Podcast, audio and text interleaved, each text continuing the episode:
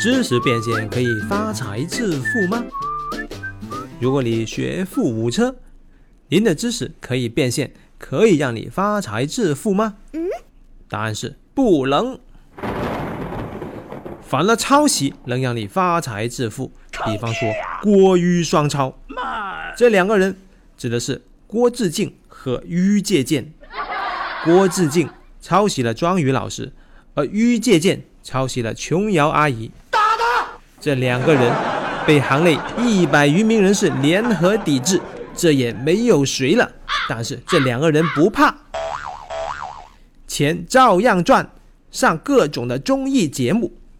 直到二零二零的最后一天，他们终于公开道歉了。这又是为什么呢？嗯，我们来看一下他们的道歉声明吧。道歉本来是不需要的，因为之前已经给过赔偿金了。老子靠抄抄抄抄了这么多年，赚了这么多钱，给点赔偿金，对于我来说损失也不大。至于那一百多个人联合联名抵制，有鬼用啊！老子的钱还是继续照赚。你来一千个人抵制，我也不怕。打他！不过呢，最近国家开始重视这个事情了，而且呢，民法典自二零二一年一月一日开始实施，里面有这样的一些条款。根据刑法第二百一十七条。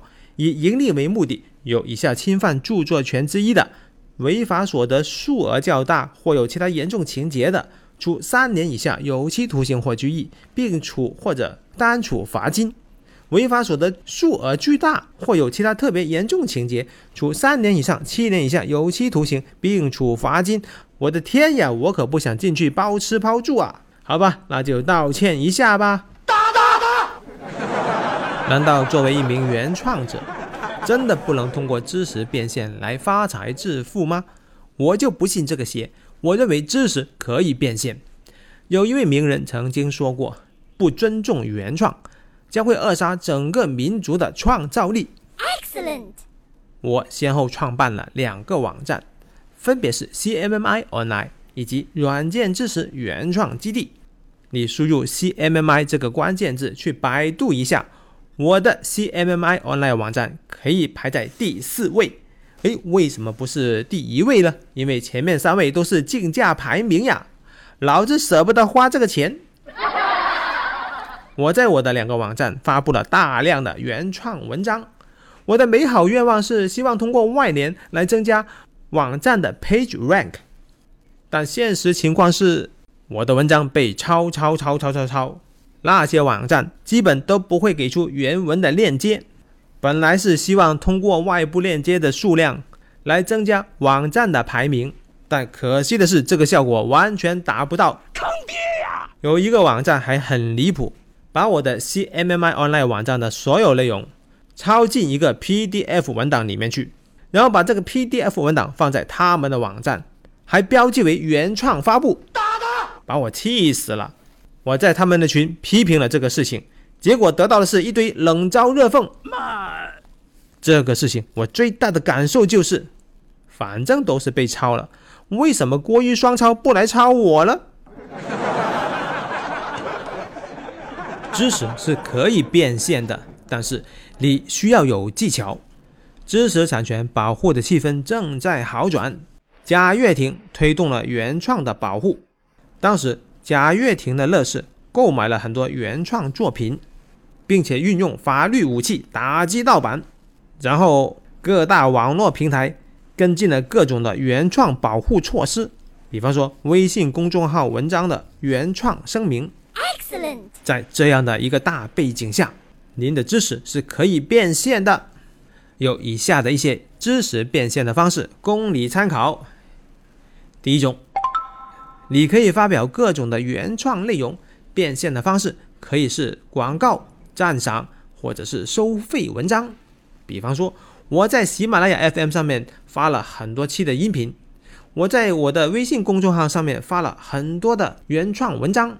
我通过广告、通过赞赏、通过收费文章，每天可以赚一到两块钱。第二种方式，收费问答。很多年前，有朋友就建议我在知乎上面做收费问答，我当时就感觉一个问题最多收费十块钱、二十块钱，但是答复这个问题需要很花时间，费力不讨好。后来我才发现，收费问答的变现方式是一元围观和提问者分成。比方说，有一个问题价值一百块，我花了一百块提了这样一个问题，作者回答了这个问题，可以得到一百块，提问者付出了一百块。但是如果你这个问题足够有吸引力，这个作者的粉丝足够多，那么很多围观群众就想看一下这个问题的答案。